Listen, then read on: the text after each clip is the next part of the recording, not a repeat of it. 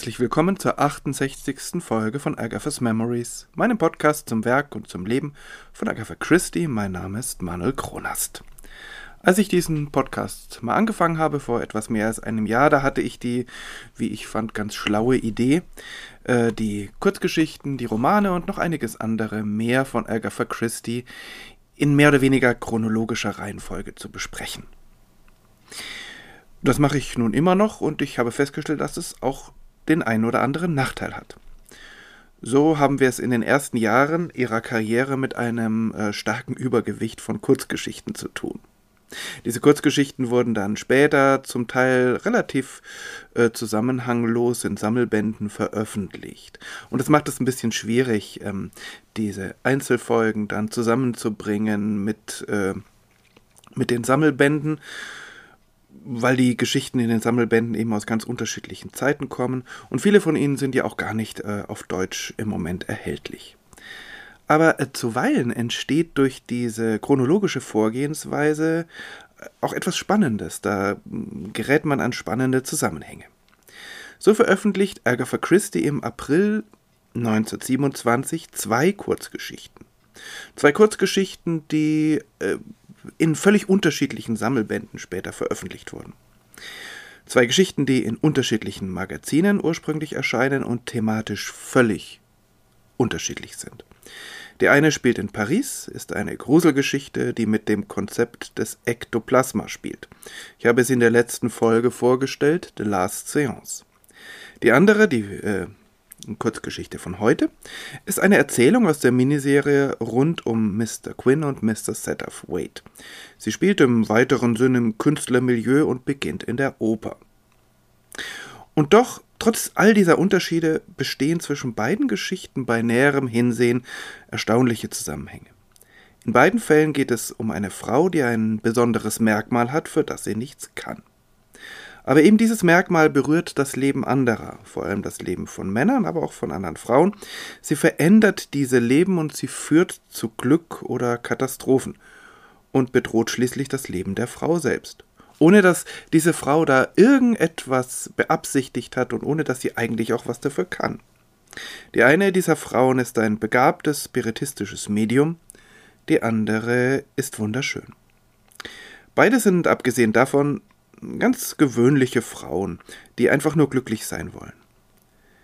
Sie haben beide Männer an ihrer Seite, die stolz auf diese Frauen sind, sie ein wenig als ihren Besitz betrachten und sich auch im Ruhm oder in der Schönheit dieser Frauen sonnen. Und in beiden Fällen gibt es eine weitere Person mit einem tief verwurzelten Egoismus, aber auch diese Person will eigentlich einfach nur glücklich sein. Im einen Fall kommt es zur Katastrophe, im anderen Fall fast. Wenn man mal von den Geschichten weggeht und auf Agatha Christie's Biografie schaut, dann ist es eigentlich kein Wunder, dass sie sich in dieser Zeit immer wieder mit der Beziehung zwischen Menschen befasst. Sie geht der Frage nach, was Handlungen motiviert, gerade Handlungen von Menschen, die einander lieben, und wo das wahre Glück zu finden ist. Die Geschichte mit Mr. Quinn und Mr. Satterthwaite, die im April 1927 im Storyteller erscheint, heißt The Face of Helen, Helens Gesicht. Die deutsche Übersetzung des Titels Das schöne Gesicht ist wieder einmal hm, eigentlich völlig korrekt, aber einfach schlicht. Denn der Name Helen, Helena, ist nicht zufällig gewählt. Die Frau, um die es in dieser Geschichte geht, heißt auch gar nicht Helen, sondern Gillian West. Gleich vorneweg, dieses Mal gibt es an der Mr. Quinn-Geschichte gar nichts auszusetzen. Ich fand sie sehr spannend und interessant und nicht nur deswegen, weil in ihr Mr. Satterthwaite wirklich zum Detektiv wird. Mr. Quinn spielt übrigens nur eine ganz kleine Rolle. Aber zurück zum Namen im Titel. Helen, also Helena, spielt natürlich auf das griechische Epos Ilias von Homer an. In diesem Epos beginnt der zehnjährige Trojanische Krieg, in dem äh, Tausende von Menschen sterben. Beginnt dieser Krieg damit, dass die Helena, die schönste Frau der Welt, sowohl von dem spartanischen König Menelaos, ihrem Ehemann, als auch von dem trojanischen Prinzen Paris verehrt wird. Paris verführt und entführt sie, die Griechen erklären deshalb Troja den Krieg. Zehn Jahre lang wird gekämpft, Es gibt äh, gigantische Verluste. Helena spielt eigentlich innerhalb dieses Krieges so gut wie keine Rolle mehr und hinterher kehrt sie nach dem Krieg mit Menelaos nach Sparta zurück und gibt sich zufrieden mit der Rolle als Hausfrau und Mutter. Aber sie ist die Auslöserin, ohne dass sie wirklich etwas dafür kann. Die zeitgenössischen Leserinnen und Leser 1927 werden die Anspielung auf die griechische Mythologie sofort verstanden haben vor allem weil diese Anspielungen ja auch explizit genannt werden. Aber heute ist vielen schon der zugrunde liegende Mythos nicht mehr vertraut. Das ist aber eigentlich in diesem Fall nicht schlimm. Denn Agatha Christie greift hier und anderswo zwar auf einen klassischen Stoff zurück, auch Mr. Quinn mit seiner Anspielung auf den Harlekin ist ja ein Beispiel dafür. Aber sie geht mit diesem Stoff sehr frei um. Und in gewisser Weise entspricht das ihrer Arbeitsweise. So sieht sie im Teehaus am Nebentisch einen Mann, der ihr interessant vorkommt. Und sie entwickelt aus dieser flüchtigen Beobachtung, eine Kurzgeschichte, ein Roman. Aber sie bemüht sich gar nicht, über diesen Mann mehr zu erfahren, sondern sie baut eine literarische Gestalt auf diesem ersten Eindruck auf. Es ist ja völlig egal, ob sie damit richtig liegt oder nicht, es ist nur eine Inspiration. Mehr über ihn zu wissen, würde sie einengen.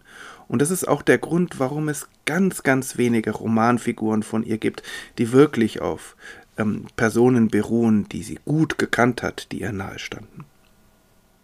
Ganz ähnlich macht sie das auch mit klassischen Stoffen. So wird sie ähm, zur Zeit des Zweiten Weltkriegs Poirot Fälle lösen lassen, die sich äh, an den Arbeiten des Herkules aus der griechischen Mythologie orientieren. Sie ist dafür kritisiert worden, die Fälle würden doch den Mythen gar nicht gerecht. Das stimmt, völlig klar. Aber ich glaube, Agatha hatte das auch gar nicht im Sinn. Für sie waren die Mythen nur Ausgangspunkte und damit Teil eines Spiels, das ihr einfach Spaß machte. In diesem Fall bei der Kurzgeschichte The Face of Helen kann natürlich gemutmaßt werden, wer von den beiden Männern, die hier eine Rolle spielen, Menelaos ist und wer Paris. Und Agatha Christie gibt auch noch eine Prise Odysseus dazu. Aber letztlich ist es nur Spielerei oder vielleicht auch mehr als Spielerei. Es ist wie der Spiritismus in The Last Seance, das Material, mit dem Themen durchgespielt werden, die Agatha Christie wichtig sind. Die Geschichte hier beginnt mit einem Abend in der Oper, an dem alle beteiligten Personen anwesend sind, auch Mr. Satterthwaite und Mr. Quinn. Ich habe mich tatsächlich auf den ersten Seiten gefragt, was das alles soll und wo das hinführen wird. Aber natürlich sollte man sich das bei den guten Agatha Christie-Geschichten niemals fragen. Auch das, was auf diesen ersten Seiten geschildert wird, vielleicht gerade das, ist am Ende eminent wichtig. Übrigens, der Shepherd's Song, der schon ähm, in dieser ersten Szene erwähnt wird und der später eine ganz wichtige Rolle spielen wird, dieser Shepherd's Song ist frei erfunden. Er ist nicht zu verwechseln mit dem gleichnamigen Lied von Edward Elgar, das es tatsächlich gibt. Agatha Christie erfindet ein imaginäres Lied und verpasst diesem imaginären Lied auch auf eine morbide Weise sehr passende Textzeilen. Im Mittelpunkt der Geschichte wie auch der Handlung behaupt steht Gillian West. Sie ist wunderschön. Nicht umsonst vergleicht sie der klassisch bewanderte Mr. Satterthwaite mit Helena. The face that launched a thousand ships. Das Gesicht, das tausend Schiffe in See stechen ließ. Dieses sehr bekannte englische Zitat stammt übrigens nicht von Homer, sondern von dem Dramenschreiber Christopher Marlowe, dem Zeitgenossen und Konkurrenten von William Shakespeare. Es kommt aus seinem äh, Drama Dr. Faustus. Diese Zeile passt aber sehr gut, denn so wie Helena ähm, eher unbeabsichtigt den Trojanischen Krieg auslöst, so zieht auch Gillian einfach dadurch, dass sie so aussieht, wie sie aussieht, eine Spur der Verwüstung durch ihr Leben. Vielleicht verlobt sie sich deshalb mit dem doch sehr gewöhnlichen Büroangestellten Charlie Burns. Charlie ist es dann auch, der Mr. Satterthwaite von den unpleasant, also unangenehmen Ereignissen erzählt, wie er es ausdrückt, die Gillians Schönheit schon ausgelöst hat. A young man who had shot himself. The extraordinary conduct of a bank manager who was a married man. A violent stranger who must have been balmy, the wild behavior of an elderly artist. A trail of violence and tragedy that Gillian West had left in her wake recited in the commonplace tones of Charles Burns. Ein junger Mann, der sich erschoss, das außerordentliche Verhalten eines Bankers, der verheiratet war, ein gewaltsamer Fremder, der ein wenig verrückt gewesen sein musste, das wilde Benehmen eines älteren Künstlers, eine Spur von Gewalt und Tragödie, die Gillian West hinter sich herzog, aufgesagt in dem banalen Tonfall von Charles Burns.